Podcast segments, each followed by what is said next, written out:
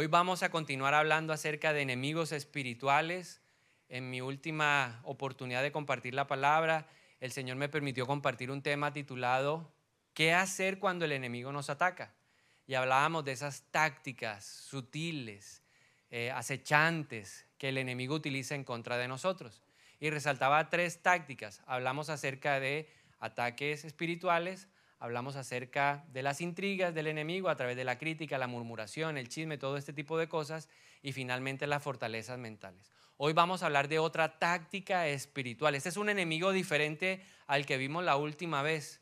Es un enemigo sigiloso, le gusta esperar y sabe en qué momento atacar a su presa. Quiero pedirle que me acompañe a Hechos capítulo número 16. Ahí en Hechos 16 el apóstol Pablo está en Filipenses, en Filipos, está en esa obra de abrir una iglesia, ha conocido a una señora que se llama Lida, que le abrió las puertas de su casa para que se predique el Evangelio. Y entonces, en esa rutina de estar en ese lugar, en Hechos 16, 16, la Biblia nos muestra que cierto día cuando Pablo y el grupo de compañeros que lo acompañaban iban hacia el lugar de oración, se encontraron con una joven esclava que tenía un espíritu que le permitía adivinar el futuro. Por medio de la adivinación ganaba mucho dinero para sus amos. Ella seguía a Pablo y también al resto de nosotros gritando, estos hombres son siervos del Dios Altísimo y han venido para decirles cómo ser salvos. Esto mismo sucedió día tras día. ¿Cuántas veces pasaba? Día tras día, una y otra vez, una y otra vez, cada vez que ellos querían ir al lugar de oración, esta mujer que tenía un demonio de adivinación gritaba lo mismo. Y dice la palabra de Dios que llegó el momento en que Pablo se exasperó de tal manera que se dio la vuelta y le dijo al demonio que estaba dentro de la joven, te ordeno en el nombre de Jesucristo que salgas de ella. Y al instante el demonio la dejó. ¿Qué hizo el demonio cuando oyó el nombre de Jesucristo? La dejó. Ahora, de este pasaje hay dos cosas que me llaman. Antes de compartirle el título de nuestra enseñanza hoy, permítame compartirle este primer punto. Y a través de esta pregunta quiero que usted me ayude. ¿Quién estaba siguiendo a Pablo y a sus compañeros? Un espíritu, ¿sí? Que estaba dentro de una persona. Ahora, ¿qué espíritu? Un espíritu de adivinación. Cuando vamos al original, el autor, en este caso Lucas, utilizó la palabra pitón. O sea, ¿qué clase de espíritu estaba siguiendo a Pablo en ese momento? Un espíritu de pitón. Un espíritu de pitón es un espíritu que claramente habla acerca del futuro, ¿cierto? Es un espíritu que adivina el futuro y con eso ella generaba plata para los dueños de esta mujer que era una esclava. Pero me, hago una pregunta que se la quiero compartir o me hice una pregunta. ¿Pablo era un hombre ungido por el Espíritu Santo? ¿Usted qué cree? Cinco que están seguros, los demás no sé, no saben, no respondo. 50, 50. ¿Alguien necesita ayuda del público? Definitivamente Pablo era un hombre lleno del Espíritu Santo. Aún el mismo demonio reconocía que era hijo de Dios. Recuerde que los demonios también identifican, saben quién tiene autoridad.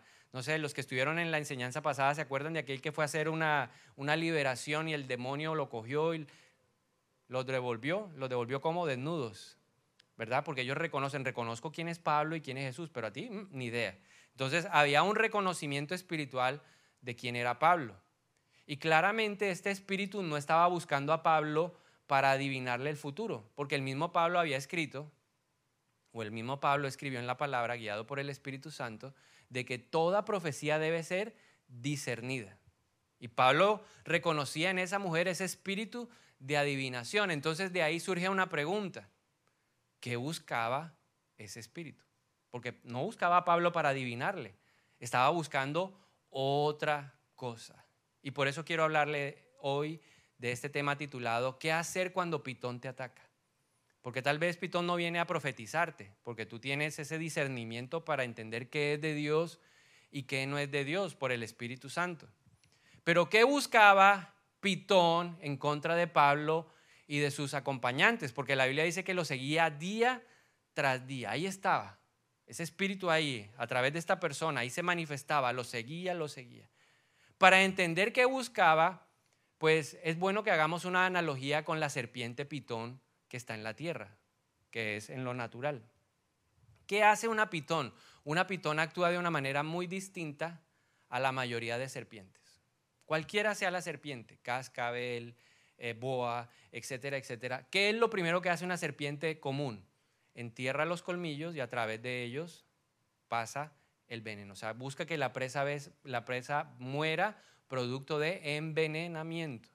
Pero la pitón no actúa de esa manera. La pitón sí entierra los colmillos, pero es para asegurar la presa. Una vez la tiene dominada, empieza a envolverla. Todo con el propósito de usar sus fuertes músculos para constreñir. Diga conmigo, constreñir. ¿Qué es constreñir? Empezar a apretar, a apretar con el propósito de que falte el flujo sanguíneo con el fin de asfixiar a la presa y cortar la vida. Entonces eso es lo que hace una pitón. Agarra la presa, la aprieta con los, con los colmillos, la rodea, empieza a apretarla hasta que finalmente la sofoca, le roba la respiración, la asfixia y la mata. De esta manera entonces Podríamos decir que este espíritu perseguía de cierta manera a Pablo y a sus acompañantes para asfixiar su vida espiritual. No era extraño o no es casualidad que la Biblia diga que cada vez que ellos iban a orar, cada vez que ellos iban a ejercitar algo en su vida espiritual, aparecía este enemigo espiritual, Pitón, en ellos. Entonces, por eso vamos a hablar hoy de qué hacer cuando Pitón ataca. Lo segundo que quiero resaltar de este pasaje es que este espíritu molestó a Pablo de manera recurrente, no se, no se sabe a, a ciencia cierta con exactitud cuántos días. La Biblia no dice. Simplemente lo que nos permite entender la palabra de Dios es que Pablo ya se aburrió.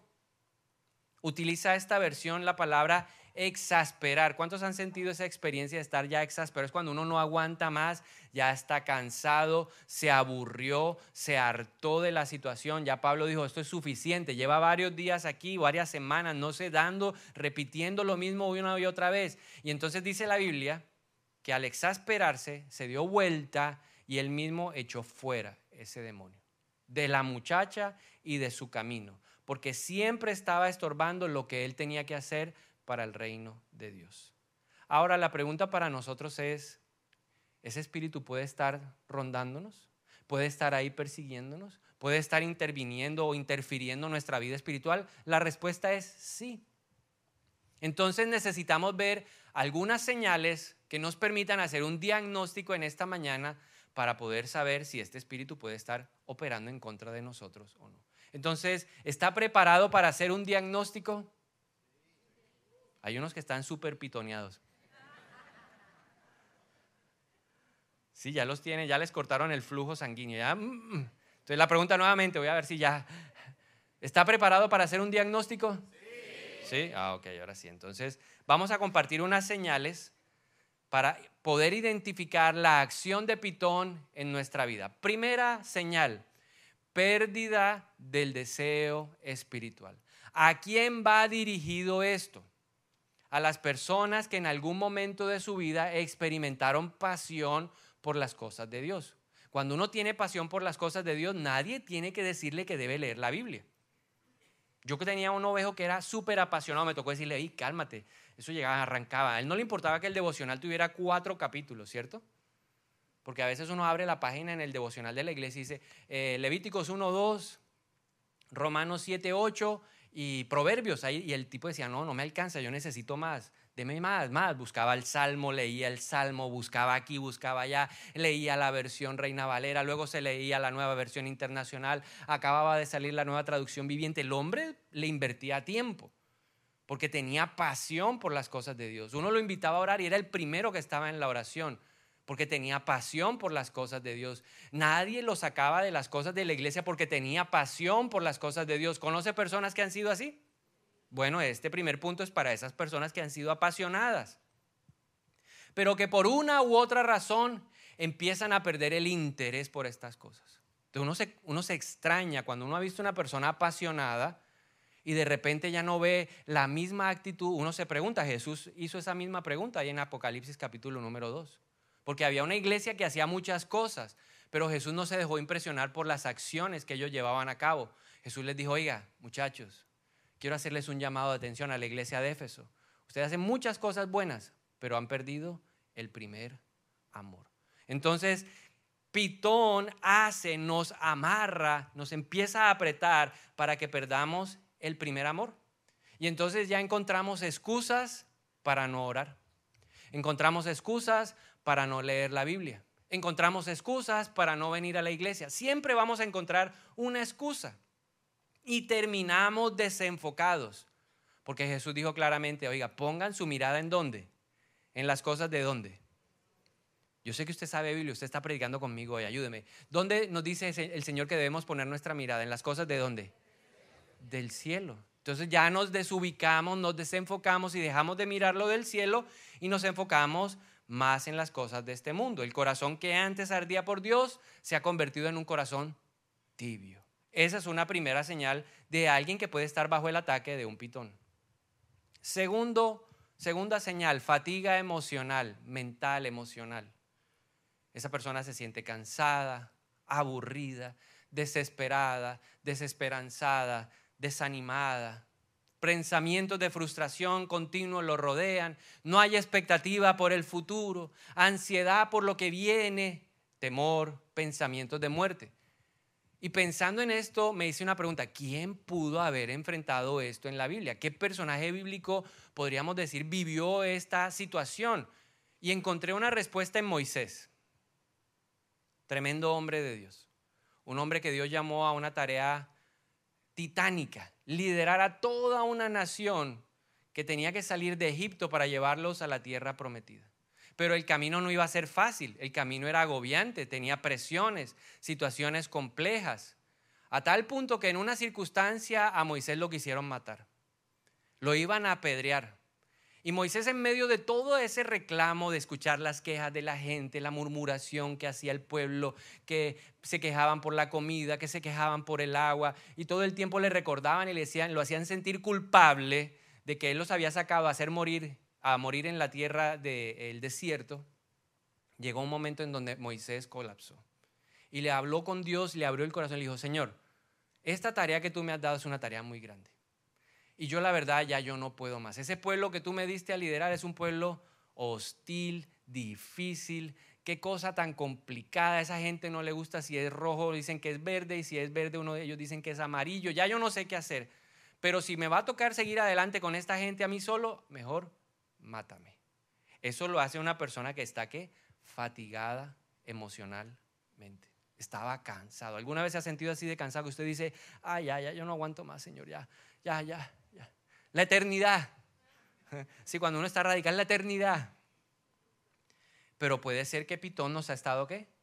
Constriñendo, nos ha estado apretando y nos está robando la expectativa, la esperanza, la fe, porque nosotros sabemos que lo mejor está por venir. ¿Cuántos creen que lo mejor está por venir?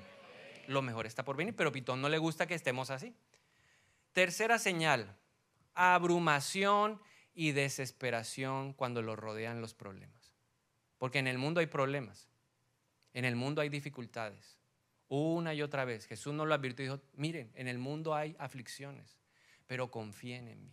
Entonces empezamos a enfrentar un problema en la casa, ese problema de la casa luego se le suma un problema en el negocio, un problema con los hijos, todo en la misma temporada. ¿Qué hace Pitón o qué busca Pitón a través de esos problemas recurrentes? Una y otra vez. Más problemas, más problemas, más problemas, más problemas. Él busca generar en nosotros preocupación. Y quiero hacerle una pregunta y quisiera pedirle que fuera lo más sincero posible. ¿Alguna vez ha estado preocupado, ansioso, desesperado? ¿Quién puede levantar la mano? Otra pregunta que necesita respuesta honesta. En esas circunstancias, ¿A usted le brota la oración? ¿A cuánto les gusta orar? A ver, nos gusta orar, pero cuando uno está así afligido, abatido, se siente ansioso, desesperado, ¿será que le fluyen las ideas en la cabeza? O usted dice, ah, no voy a orar. Eso es lo que busca Pitón, que abandonemos nuestro hábito de oración, que nos desenfoquemos de las cosas de Dios. ¿Y cómo lo hace? A través de ese cúmulo de problemas. Este es muy diciente el que le voy a compartir, número cuatro. Y también le voy a pedir a usted honestidad. Anhelo por volver al estilo de vida de Egipto. ¿Cuántos de ustedes en alguna ocasión, mínimo una, han pensado, han considerado, han concebido en su mente, aunque no lo haya plasmado, no lo haya vuelto una realidad? ¿Cuántos de ustedes en algún momento se han sentado a pensar cómo era de sabrosa la vida antes de Cristo? ¿Cuántos han dicho, yo debería regresar? A ver, sean sinceros, sinceros, el que en algún momento se lo ha pensado, lo ha imaginado, se imagina la sopa de Egipto, uno recuerda el sabor, mm, mm, sí, la sopa de pescado, todo. ¿Cuántos de ustedes? A ver, ¿cuántos le a mí me ha pasado? Yo soy sincero, a mí me ha pasado y me he echado mis globitos allá atrás. Esa es una señal que puede estar Pitón atacando. Y finalmente, en quinto lugar, Pitón cuando nos aprieta hace que nos alejemos de relaciones que nos edifican espiritualmente. Cuando uno tiene fuego de Dios, cuando uno tiene pasión de Dios, uno quiere hablar de Dios por la mañana, por la tarde, por la noche, soñando, aunque no esté soñando, usted quiere hablar de Dios, porque Dios es la pasión, como el que está enamorado. Uno le está preguntando por el partido de fútbol y él dice, no, esa niña tiene unos ojos, pero oiga hermano, dio el gol de Cristiano. A él no le importa Cristiano, no le importa nada sino su amor. Así le pasa a una persona que tiene la pasión por el Señor. Pero cuando Pitón lo está apretando, empieza a alejarse. Ya la persona que le habla de Dios, mm, pero cambiemos de tema, se volvió fanático. Este sí repite todo una y otra vez. Esas son señales que pueden decirnos que Pitón nos está atacando. Ahora quiero preguntarle, cuando usted estaba en el colegio y le pedían que pintara una casa, ¿cómo la hacía? A ver, descríbamela. ¿Cómo pintaba su casa de niño? Pínteme una casa, a ver. Un cuadrado, ajá. ¿Qué más? Un techito que era un triángulo. ¿Qué más? Una puerta y una ventana. ¿Cierto? Esa casa que acaba de escribir es usted. Y Pitón siempre está buscando por dónde entrar a la casa. ¿Por dónde va a entrar Pitón? Ya usted me pintó su casa, tiene una puerta y tiene unas ventanas. Entonces Pitón va a encontrar o va a buscar encontrar una puerta o una ventana de nuestra casa abierta. Efesios 4, 26 al 27. Dice el apóstol Pablo, además, no pequen al dejar que el enojo los controle. No permitan que el sol se ponga mientras siguen enojados, porque el enojo da lugar al diablo. En ese caso, ¿cuál fue la puerta que encontró el diablo abierta para entrar a esa casa? El enojo que permaneció, el no perdonar, la falta de perdón. A través de esa puerta entró el diablo y se quedó en dónde? en nuestra casa. Tres puertas o una puerta y dos ventanas que utiliza Pitón para entrar a nuestra vida. Una puerta, dos ventanas. ¿Cuáles son esa puerta y esas ventanas? La puerta es lo que vemos. ¿Qué estamos viendo? ¿Qué vemos en la televisión? ¿Qué vemos en las redes sociales? A través de esas cosas, Pitón va a venir a nuestra vida. Si encuentra una puerta abierta, por ahí se mete Pitón. ¿Qué otra ventana utiliza Pitón? Lo que oímos. ¿Qué estamos escuchando? ¿Qué noticias estamos escuchando? La fe no niega los hechos, pero yo tengo que sobreponerme a eso que estoy escuchando. Pero muchas veces, o creo que normalmente en el 95% de los casos, lo que uno escucha en las redes, en las noticias, son cosas malas. Yo no he escuchado el primero que diga todo va a estar bien sino cada día el país está peor, todo se derrumba, la crisis, la inflación. Ahora nos están hablando de que viene quién? El niño. Y entonces el niño no ha llegado, pero el niño viene con el regalo, que es sequía, que los alimentos, todo el tiempo. Entonces, ¿cómo se pone usted cuando empieza a escuchar todo eso? Uno se carga, uno se perturba, porque esa es la puerta que a Pitón le gusta usar para empezar a, qué? a apretarnos. Y la otra ventana es lo que hablamos. Salomón dijo, en la boca hay poder de vida y hay poder de muerte. ¿Qué pasa? ¿Por qué son tan poderosos esos tres elementos? Porque al combinarse crean una atmósfera espiritual. Le hago una pregunta. ¿Sabe usted cuál es el país del mundo donde mejor se desarrolla y crece pitón? Hay un país en el mundo en donde tienen pitones por todas partes. Se llama Birmania y Birmania tiene unas condiciones climáticas muy precisas que permiten la, eh, proliferación de pitón. ¿Sí? Mis palabras, lo que escucho, lo que veo, generan ambientes espirituales que me rodean. Si todo el tiempo estoy dejando que Pitón me influencie, voy a generar un ambiente, una atmósfera espiritual propicia para que ese espíritu crezca y se fortalezca en mi vida. ¿Qué cosas hace Pitón? Para que usted y yo veamos por qué es necesario cortarle el ambiente a Pitón, porque es necesario cuidar lo que uno ve, cuidar lo que uno habla, cuidar lo que uno escucha, porque Pitón tiene una capacidad de multiplicarse impresionante, pone huevitos por todas partes. Pitón lo primero que va a hacer es asfixiar mi intimidad con Dios. Pitón no quiere que yo tenga intimidad con Dios. A Pitón no le interesa que yo me levante, como dijo David, temprano yo te buscaré. De madrugada yo me acercaré a ti. A Pitón no le interesa que yo lea la Biblia. Porque Pitón sabe que en la Biblia hay aliento. ¿Qué dice el autor de Hebreos acerca de la Biblia? ¿Cómo es la Biblia? Viva, eficaz, cortante como espada de doble filo, que penetra hasta dónde? Hasta lo profundo de nuestro ser y que nos ayuda a discernir los pensamientos y las intenciones de nuestro corazón. A Pitón no le interesa eso. A Pitón no le interesa que yo haga nada espiritual. La intimidad con Dios es fundamental para que Él me pueda revelar su voluntad. ¿Dónde nos revela Dios los planes? En la intimidad, en el secreto. Juan 15, 15, Jesús dijo lo siguiente, ya no los llamo esclavos, porque el amo no confía sus asuntos a los esclavos. Ustedes ahora son mis amigos, porque les he contado todo lo que el Padre me dijo. Ahora le hago una pregunta. ¿Qué es un amigo? ¿Será alguien que, con el que me relaciono cinco minutos en la iglesia y lo vuelvo a ver dentro de ocho días? ¿Será alguien con el que... ¿Qué hubo? ¿Y cómo se llama usted? No, es alguien con el que yo tengo contacto permanente, con el que hablo, con el que comparto, con el que tengo comunicación, el que sabe mis debilidades, el que sabe mis luchas, mis batallas, pero también con el que comparto mis alegrías, mis victorias. Eso es un amigo. Y para poder llamar a alguien amigo se necesita tiempo, inversión de tiempo. Se necesita compartir con esa persona. Entonces Jesús nos está diciendo que Él le comparte todo lo que el Padre dice ¿A quiénes? A sus amigos. Entonces nosotros tenemos que buscar todas las maneras posibles para ser amigos de Jesús, porque Él nos va a contar todo lo que el Padre ha dicho acerca de nosotros. Pero Pitón no está interesado. Entonces Pitón va a golpear los tres pilares de la intimidad. ¿Cuáles son los tres pilares de la intimidad? Pilar número uno, el deseo. ¿Y qué significa desear? Querer. Cuando uno conoce al Señor, cuando uno le abre el corazón a Jesús, el Espíritu Santo pone el querer como el hacer, de tener intimidad con Él. Y uno quiere. ¿Cuántos en este lugar han querido alguna vez leer la Biblia? ¿Y quién? Eso fue que lo obligaron a leer. Usted lea la Biblia. No, uno empezó. Yo quiero leer la Biblia. Todo nació del deseo. Pero no solamente el deseo sirve para tener intimidad con Dios, se necesita disciplina. ¿Qué significa?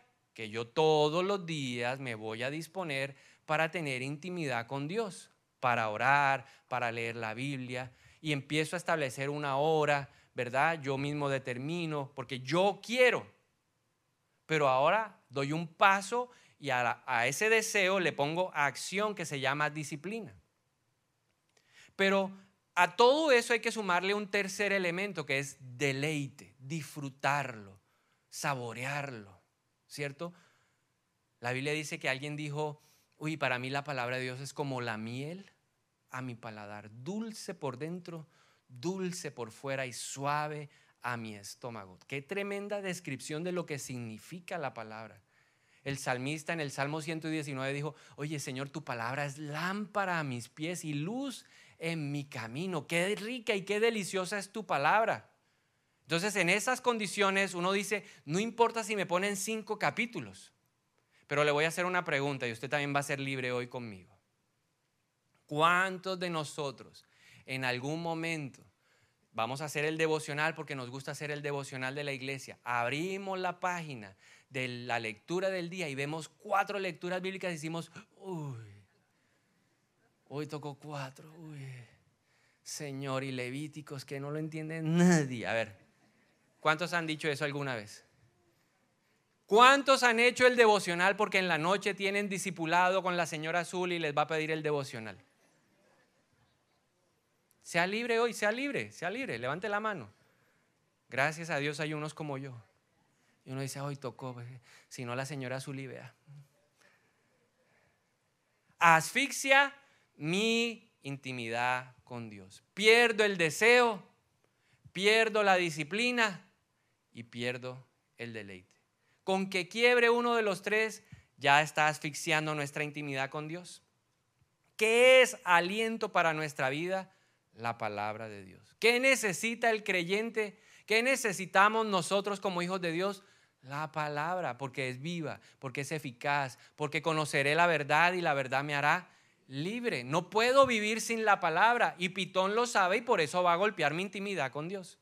Lo segundo que va a hacer Pitón es silenciar mi voz.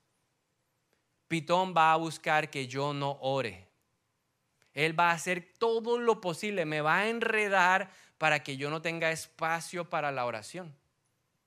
¿Alguna vez se ha sentido así enredado que quiere orar, pero ese día se enfermó el uno, el otro día entonces llegan y lo molestan antes de tiempo, o usted ese día, no sé, vio el celular porque, no sé.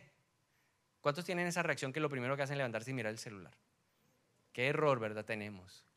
Pero es pitón enredándonos. Y esa noticia usted la ve grande, estalló guerra en Medio Oriente y usted enseguida ya perdió la oración.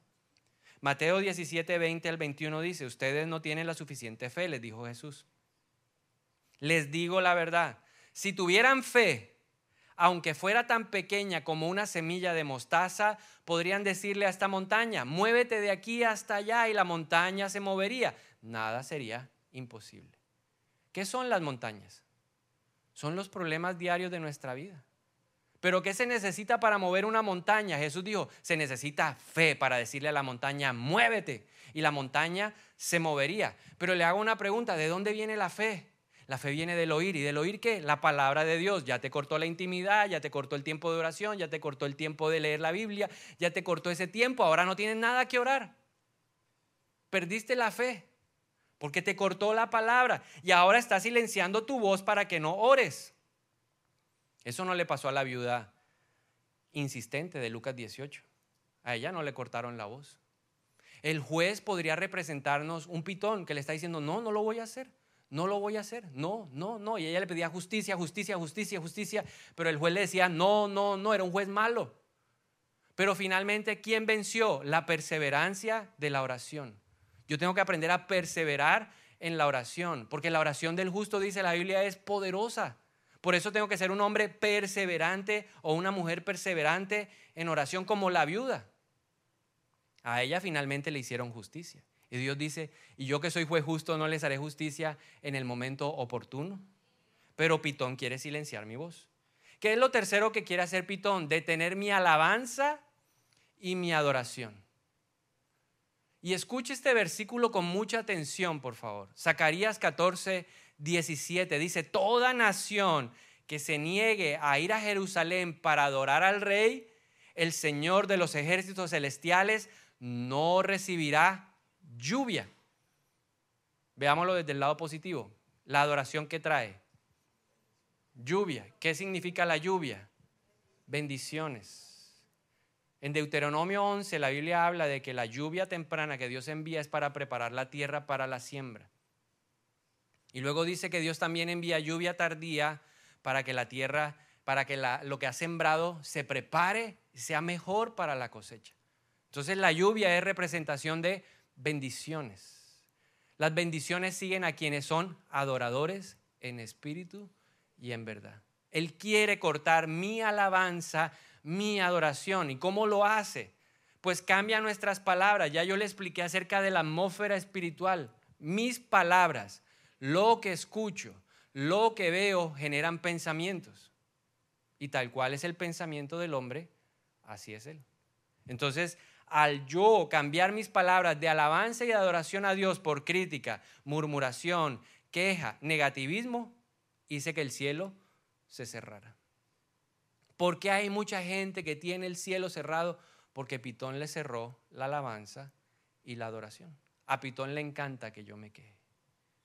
A Pitón le, encaja, le encanta que yo entre en la tienda como el pueblo de Israel a murmurar en contra de Dios. Tal vez usted no esté diciendo, uy, Dios, que tú sí eres malo, pero cuando yo digo, no, no, esta situación, estas circunstancias, no, yo no creo que, no, yo no creo que esto vaya a mejorar. Puede que en el mundo natural no, pero en lo espiritual Dios nos dice, no te preocupes. ¿Por qué te afanas por lo que habrás de comer o vestir? Si eso ya está garantizado. ¿No eres tú más valioso que las aves del cielo? Pero uno está qué? Preocupado, ansioso, emanando eso una y otra vez. Significa que Pitón nos apretó y cortó la alabanza y la adoración. Lo cuarto que hace Pitón es limitar mi vida, limitar mi crecimiento espiritual. A Pitón le encanta que uno se quede como niño espiritual. Ya no pudo contra la salvación, ya su nombre y mi nombre están escritos en el libro de la vida eterna, pero dice que no crezca, que se quede como bebé espiritual, que lo sigan gobernando esas cosas, como dice Pablo, las peleas, las disputas, las contiendas, las disensiones, las rivalidades. Y por eso Pablo le dijo a la iglesia, me toca hablarles como a bebés, no como adultos espirituales. Pitón estaba rodeando la iglesia en Corinto y la gente no maduraba, no crecía, no servían a Dios, no estaban fluyendo en los dones, en los talentos que Dios les había dado. Los tenía constreñidos espiritualmente. ¿Qué influencia tenían? Si Pablo no confronta a la iglesia en Corinto, hoy no serían influencia para nosotros. Tenían a un tipo que era una persona que estaba en un pecado sexual tremendo y la iglesia y no decía nada. Porque era el hombre ahí, pues, ajá, ¿qué hacemos? Es importante. Y eso los tenía limitados. ¿Cómo nos limita? A través de dos cosas. El peso del pasado. ¿Cuántos de nosotros alguna vez no hemos escuchado una voz misteriosa en el fondo de nuestra cabeza diciéndonos, tú no puedes servir a Dios? Una persona con ese pasado sirviendo a Dios. Hmm. Con ese prontuario, con ese archivo ahí clasificado que tiene Dios, ¿cómo va a usar a una persona tan baja, tan ruin, tan sucia como tú? No sé cuántos de ustedes han escuchado esa voz pero la Biblia dice que Dios vino para darnos libertad. Que Jesús vino para darnos libertad. Jesús vino para sanar nuestro pasado. Para que no sea un peso en nuestro presente, proyectados hacia un futuro glorioso en Cristo Jesús. Él no quiere, el Señor no trae condenación. No dice 2 de Corintios 5, 17 que si alguno está en Cristo, nueva criatura es, las cosas viejas ya pasaron. De modo que si alguno está en Cristo, nueva criatura es. No hay condenación para el que está en Cristo Jesús. Entonces yo tengo que aprender a deshacerme de ese pasado, a sanar el pasado, para que no se convierta en una herramienta de Pitón para detener mi futuro. Pero también Pitón limita nuestra vida a través de la escasez. Y no hablo exclusivamente de la escasez financiera, sino que Pitón se roba el gozo. ¿Cuántos han perdido el gozo del Señor? ¿Cuántos han perdido la alegría de vivir la vida? ¿Cuántos han perdido la paz? A Pitón le encanta robarnos la paz. ¿Y cómo nos roba la paz? Las circunstancias, las adversidades, los problemas. Pero no dice la Biblia que yo debería presentarme delante de Dios con súplica, ruego y acción de gracias y entonces la paz de Dios que sobrepasa todo entendimiento guardará mi mente y mi corazón. Pero como ya me cortó la oración, como ya me asfixió desde lo espiritual, ¿qué voy a poder orar? Ya estoy abatido, tendido y empieza a robarme la paz. Ya no puedo dormir. Todo me genera zozobra. Llaman a la una de la mañana y yo me perturbo. ¡Prin! Dios mío, la mala noticia. Don Jorge, no, aquí ve don Carlos. Ay, perdón. Y usted quedó contrariado.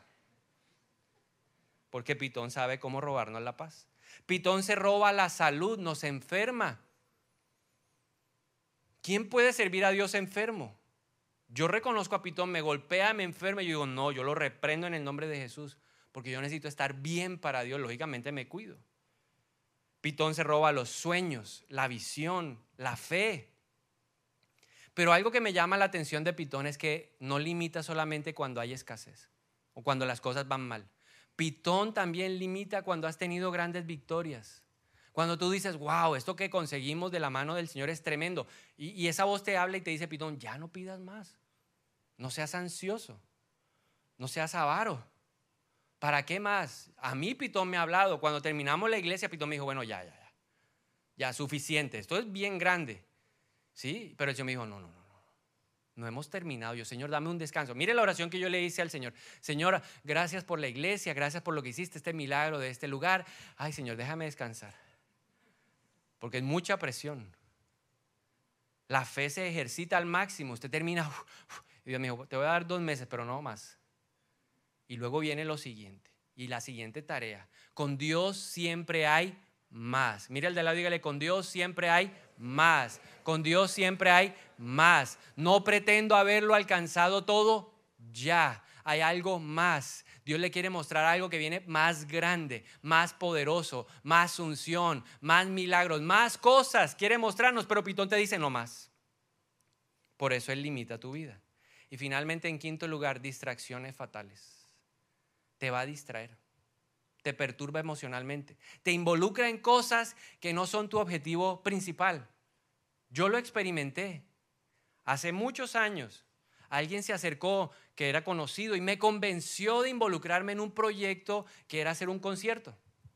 Y nos involucró como iglesia. Y la iglesia entonces, todo el mundo enfocado en que ese concierto saliera adelante. Hay que sacarlo adelante. Es nuestra oportunidad. Pero quiero decirle que esa ha sido la tarea más ruda, difícil, la más exigente, mejor dicho, porque todo fue con las uñas. ¿Por qué? Porque Dios no estaba ahí.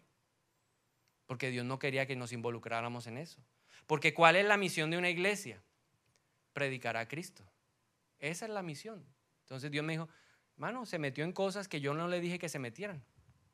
Se involucró en cosas que lo comprometieron emocionalmente. Claro, llamaba, no hemos vendido nada. Yo, ya viene el que va a cantar en el concierto que las luces valen tanto, que la tarima vale tanto. Y Dios no quería que yo pasara por eso. Pero ¿quién se estaba riendo por el otro lado? Pitón, feliz, feliz, porque me desubicó de mi misión. No te dejes enredar por Pitón. No te dejes distraer por falsas oportunidades. El diablo es especialista en mostrar lo que no es como si fuera. A él le encanta mostrar cosas y le dijo a Jesús, mira, mira, todo esto te daré si postrado me adorares. Mentira, ya todo eso le pertenecía al Señor. De él no son los cielos y la tierra, pero el mentiroso le decía, si postrado me adorares, todo eso te daré y le pintó pajaritos en el aire, pero Jesús no se dejó convencer de Pitón. Jesús fue claro y le dijo, te vas de mí, pero nosotros somos incautos, somos inocentes. Nos dicen a veces, mira, este es el gran salario que has soñado toda tu vida. A mí me pasó y me vi chin, chin, chin, chin, los signos pesos en los ojos. Chin, chin, chin, Pero Dios me dijo, no, no te dejes engatusar, no te dejes engañar. No todo lo que brilla es oro. Mira al de al lado de indio decir, no, todo es oro. Porque los españoles decían, ay, espejito, espejito, oh, oro, oro. Y daban todo, ¿no? Ya no. Ojo, no te dejes distraer por falsas oportunidades y no te dejes distraer por la gente equivocada. El diablo es especialista en traer personas que lucirán y actuarán como las correctas, pero que en realidad son las incorrectas. Ahí está el ejemplo bíblico. Josué número, el capítulo número 9. Los Gabaonitas e Israel se presentaron como venimos de tierra lejana. Ay, queremos hacer pacto con ustedes. Y esto es enseguida, claro, venga, más gente, más, oh, pero nunca le dijeron, Dios, esta es la persona correcta. Con este debo asociarme. Porque este me dice que me va a ofrecer, eh, que tiene la plata que yo necesito para el negocio, pero tú quieres que yo me asocie con él. Hay gente que no le pregunta a Dios, sino, venga, hagamos la sociedad. ¿Dónde firmamos? Y después le quitan el negocio. ¿Y cómo quedó usted? ¿Por qué? Porque se dejó engañar por la gente incorrecta. ¿Qué hacer entonces para terminar cuando Pitón nos ataca? Zacarías 4:6 dice, entonces me dijo, el Señor dice a Zorobabel, no es por el poder ni por la fuerza, sino por mi espíritu, dice el Señor de los ejércitos celestiales. Entonces, cinco cosas que hay que hacer, partiendo de que es el Espíritu Santo. Número uno, ¿qué fue lo que hizo Pablo para quitarse de encima el espíritu de Pitón? Exasperado, aburrido, se volteó y lo reprendió de su vida. ¿Qué es lo que va a hacer usted hoy? A ver, levanten la mano los que sienten que Pitón lo ha estado por ahí merodeando, rodeando ahí, le ha estado dando duro.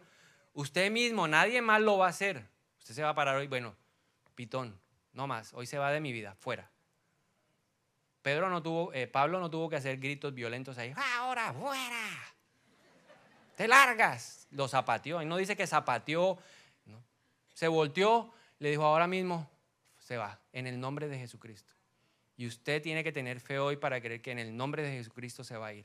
Vamos a tener esa fe hoy en este lugar. Hoy se va, todo pitón de este lugar y de mi vida se va ahora, en el nombre de Jesús. Lo segundo, pedir el soplo del Espíritu para dos cosas. Uno, para que nos diga qué puerta y qué ventanas hay que cerrar. Y usted le diga, Señor, ¿qué estoy viendo que me ha vuelto negativo? ¿Qué estoy oyendo que me ha vuelto pesimista? ¿No será que visitar tanto Twitter, Facebook, Instagram me ha vuelto a mí como, como negativo? No sé. Si usted quiere ser negativo, suscríbase a X, antiguo Twitter. O sea, vuélvase, ahí se vuelve negativo. Ahí uno no encuentra nada bueno, sino todo va, para abajo, él puede, se está acabando el mundo. Bueno, entonces, si el mundo se está acabando, yo debería estar feliz. ¿Por qué? Porque significa que ¿quién viene pronto? Maranata, ya viene el Señor. Y entonces, ¿quién va a reinar? ¿Quién va a gobernar? Cristo. ¿Y quién más? Diga, yo voy a gobernar con Cristo. Yo voy ya se va a acabar la enfermedad. Se acabó el dolor de rodilla, el dolor de espalda, se va a acabar todo, el sufrimiento, el llanto, el dolor, porque Cristo vive y reina por los siglos de los siglos. Amén. Entonces, limpiar el corazón y cerrar puertas abiertas a Pitón. Pero también le vamos a pedir al Espíritu Santo que nos ayude a ponernos de pie hoy en nuestra vida espiritual. Pero con pasión usted se lo va a decir, levántame, Espíritu Santo, levántame, levántame vuelve a colocar los rudimentos, vuelve a lo básico que es orar, leer la Biblia. Ayúdame, Espíritu Santo, que pongas en mí el querer como el hacer. Mañana cuando yo me levante, que tenga expectativa de lo que Dios me va a decir a través de la palabra. Tú me vas a revelar cosas grandes, poderosas. Yo lo creo en el nombre de Jesús y Dios lo va a levantar por medio del Espíritu Santo. Jesús levantó a los discípulos por medio del soplo del Espíritu Santo. Les dijo, tranquilos, que va a venir uno que los va a ayudar, uno que les va a recordar todo lo que tienen que decir y tienen que hacer. No se afanen. ¿Y quién vino con poder? El Espíritu de Dios. ¿Quién va a venir con poder a tu vida si tú lo clamas? Pero yo necesito pedirlo. El Espíritu de Dios dice en su palabra, yo estoy aquí a la puerta y llamo, si alguno oye mi voz y abre, yo entraré y cenaré con él y él conmigo. Pero yo tengo que tomar la decisión de qué? De pararme de la cama, de donde estoy dormido, ponerme en pie, caminar hacia la puerta y abrirla. Porque él dijo, el que abre la puerta.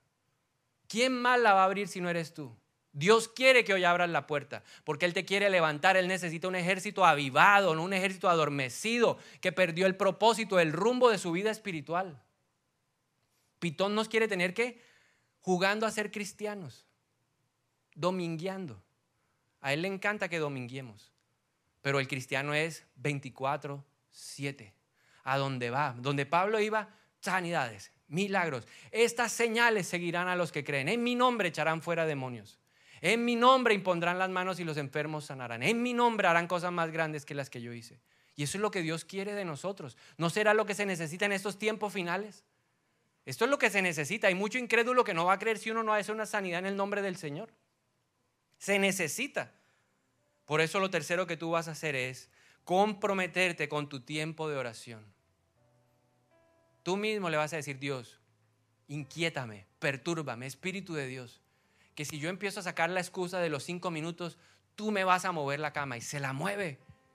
El Espíritu de Dios no lo va a dejar dormir. Usted, pero ¿por qué estoy despierto a esta hora? Pues ¿quién será que lo está llamando? Joven, levántese a orar. Levántese. Yo lo he probado. Espíritu de mañana temprano. Temprano, ah, bueno, a las tres. Uy, Señor, no tan temprano. Lo cuarto, te vas a comprometer a plantarte en la iglesia. Porque la Biblia dice que uno florece en la casa de Dios. Uno florece en la casa. Uno no florece fuera de la casa. En la casa de Dios. En la iglesia. Es donde los justos son como los Líbanos, como el cedro del Líbano y como las palmeras del desierto. Aquí en la casa de Dios donde vamos a dar fruto. Para salir a dar fruto también en la calle. Para la gloria de Dios. Y finalmente, en quinto lugar, no te desconectes o busca la protección pastoral. Busca la ayuda de aquellos que tienen una cobertura espiritual sobre tu vida. ¿Tienes un líder? ¿Tienes una persona que ora por ti? ¿Tienes una persona que hace vallado con su oración alrededor tuyo? Si no tienes una, te tengo una noticia. Hoy hay un lugar que hemos dispuesto en la iglesia. Hay un punto de información donde tú puedes ir y decir, yo quiero tener una cobertura espiritual. Yo quiero pertenecer a la iglesia. Yo quiero ser parte activa. No quiero ser parte pasiva, parte activa. Y ahí vas a poder encontrar información y te van a orientar cómo poder tener una cobertura espiritual. Cómo tener a alguien que sabe por las que estoy pasando. Cómo puedo tener a alguien que sepa que pitón y que me ayude con pitón. Ahí lo vas a encontrar. Busca esa protección pastoral. Y para terminar en esta mañana quiero hacer una invitación a aquellos que sienten que pitón los ha estado rodeando aquellos que sienten que Pitón ha estado merodeando su vida, que ha estado incidiendo en su vida. Si usted es uno de ellos, yo quiero orar por usted en esta mañana y le pido que se ponga de pie, por favor, ahora en el nombre de Jesús. Y vamos a orar hoy. Vamos a orar, porque Pitón, ¿qué ha querido hacer? Dañar mi intimidad. Pitón, ¿qué ha querido hacer? Silenciar mi voz. Pitón que ha querido hacer que yo no alabe ni adore al Señor. Pitón ha traído duda, incredulidad, muchas cosas, haciéndome creer que lo, que lo que yo hago en la iglesia no sirve de nada. A eso vino Pitón. Pitón vino a, a limitar mi vida espiritual. Pitón vino a distraerme. Pero hoy, así como Pablo se exasperó, yo siento que el Espíritu Santo también me está diciendo, ya está bueno, basta, no más. Hoy te estoy abriendo los ojos para que te levantes y tú mismo, ejerciendo la autoridad que te ha sido delegada en el nombre de Jesús, reprendas a ese pitón de tu vida. Así que tú mismo hoy, con tu propia voz, con tus propias palabras, le vas a decir, no más, no más, no me vas a seguir ahí agobiando, no me vas a seguir fatigando, no te vas a seguir robando la fuerza, el deseo por las cosas espirituales, no más. No vas a poner la carga de mi pasado, no más, no más, no me vas a envolver con problemas, enfermedades, no más, pitón, no más, no vas a traer más pensamientos que me llevan a la vieja vida, no más, no vas a callar más mi alabanza, mi adoración, no vas a usar mi boca para seguir criticando, murmurando a Dios, no más, no me vas a distraer más, pitón, porque hoy vengo a recuperar lo que es mío. Hoy vengo a recuperar mi vida espiritual. Por eso hoy en el nombre de Jesús, yo reprendo a todo pitón de mi vida. Yo reprendo ese espíritu inmundo de mí y le ordeno que me suelte ahora. Y usted mismo declárelo hoy. Si usted quiere ser libre, háblele a ese espíritu y dígale hoy, en el nombre de Jesús, pitón, te vas de mi vida. Hoy me sueltas en el nombre de Jesús. Todo lo que ha venido a romper el deseo, la disciplina, el deleite por la palabra de Dios se va de mi vida ahora mismo en el nombre de Jesús. Todo lo que quiere coartar, limitar mi vida de oración, hoy se va. Ese espíritu que me constriñe y que me hace dudar, que llena mi mente de incredulidad, yo lo reprendo en el nombre de Jesús. Todo lo que me impide que yo le hable a esa montaña hoy, se va en el nombre de Jesús. Todo lo que llena mi boca de crítica, de queja, de murmuración, hoy se cierra, se calla ahora mismo y empiezo es más bien a alabar a Dios. Y yo le voy a animar a que usted empiece a llenar su boca de alabanza. El salmista dijo, yo no voy a olvidar ninguno de los beneficios de Dios. Si hoy no viene nada a su mente por lo cual debo agradecerle a Dios, simplemente dígale a Dios, yo estoy vivo. Porque tengo vida, te doy gracias.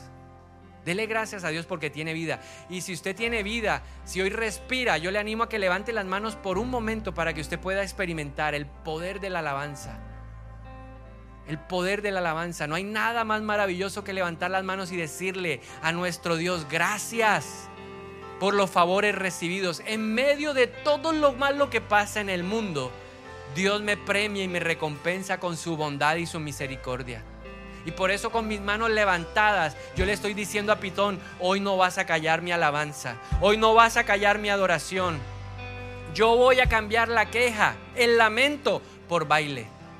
Porque sí, yo reconozco que triste estuve en la noche, pero hoy es mañana de gozo en mi vida, en el nombre de Jesús. Hoy nos quitamos el peso del pasado, hoy lo soltamos en el nombre de Jesús. Hoy soltamos toda condenación, todo señalamiento que Pitón ha traído a mi vida, lo suelto en el nombre de Jesús. Y todo lo que me ha limitado, esa falta de amor, de gozo, de paz, de paciencia, de salud, de sueños, de visiones, hoy me sueltan en el nombre de Jesús. Y vamos a levantar nuestras manos como una señal de necesidad. Es humillación. Las manos en alto también significan me humillo delante de Dios y reconozco que solo Él me puede dar lo que yo necesito. Y ojalá usted lo intentara levantándola lo más alto que pueda. Lo más alto que pueda. Y diciéndole, sopla sobre mí, Espíritu de Dios sopla sobre mí. Sopla para que me puedas decir qué, qué puerta y qué ventanas tengo que cerrar. Te pedimos perdón porque le hemos dado lugar al diablo. Pero hoy en el nombre de Jesús lo reprendemos de nuestra vida. Le ordenamos que nos suelte y se vaya de nuestra casa. Espíritu de Dios, sopla ahora para que podamos recibir lo que Dios tiene preparados para nosotros en un día como hoy. Sopla para que desde mi interior empiecen a correr los ríos de agua viva, ríos de agua viva. Vamos, yo te voy a animar a que simplemente respires por un momento. Con esos brazos arriba. Respira profundo. El espíritu inhala, sopla, aliento de vida. Y mientras nosotros exhalamos se va todo lo que no es de Dios. Sopla, Espíritu de Dios. Sopla. Y empieza a traer convicción profunda de la necesidad que tenemos de Dios. De la necesidad profunda que, que tenemos de su palabra. Que nosotros podamos empezar a sentir lo que sintió este hombre que dijo, qué rica es la palabra. Y en mi corazón empieza a despertarse otra vez el sabor espiritual por la palabra. El Espíritu de Dios recupera esa capacidad de percibir el sabor de la palabra. La palabra es dulce, la palabra es suave, la palabra es beneficiosa. En el nombre de Jesús, Espíritu de Dios, pon hoy deseo, pasión, anhelo por la palabra, anhelo comerla. Es mi lámpara, es mi luz, es lo que yo necesito, es la que discierne mis pensamientos, es la que me da vida y vida en abundancia. Jesús es la palabra. Y él dijo, yo soy quien te da vida y vida en abundancia. La palabra es la que te llena de esperanza contra esperanza. La palabra es la que trae fe para los milagros, para decirle a la montaña hoy, muévete, muévete. Espíritu de Dios, pon otra vez en nosotros la necesidad de orar, un espíritu de oración. Lo habíamos perdido, lo habíamos cambiado por pereza, por sueño, por agotamiento, pero hoy recibimos fuerzas para orar. Así como Elías, dice la Biblia que era un hombre sujeto a las mismas pasiones, pero Elías oró, oró y se detuvo la lluvia por tres años y medio. Pero también después dice la Biblia que oró y vino la lluvia. Porque la oración de nosotros es poderosa. Y viene hoy a mi vida una convicción profunda por la oración. Crea en mí, oh Dios, un espíritu nuevo. Crea, oh Dios, un corazón nuevo y renueva un espíritu recto dentro de mí. Renueva ese espíritu de oración. Que yo sea un hombre de espíritu de oración. Hazme un hombre de oración en el nombre de Jesús restauramos la alabanza, la adoración. Voy a hablar lo bueno, lo justo, lo honesto, lo honorable, lo admirable. Ayúdanos, Espíritu de Dios, a hacer odres nuevos. Pídale hoy en su oración que lo haga un odre nuevo para recibir el vino nuevo que tiene Dios hoy. Está esa fe desafiándonos hoy.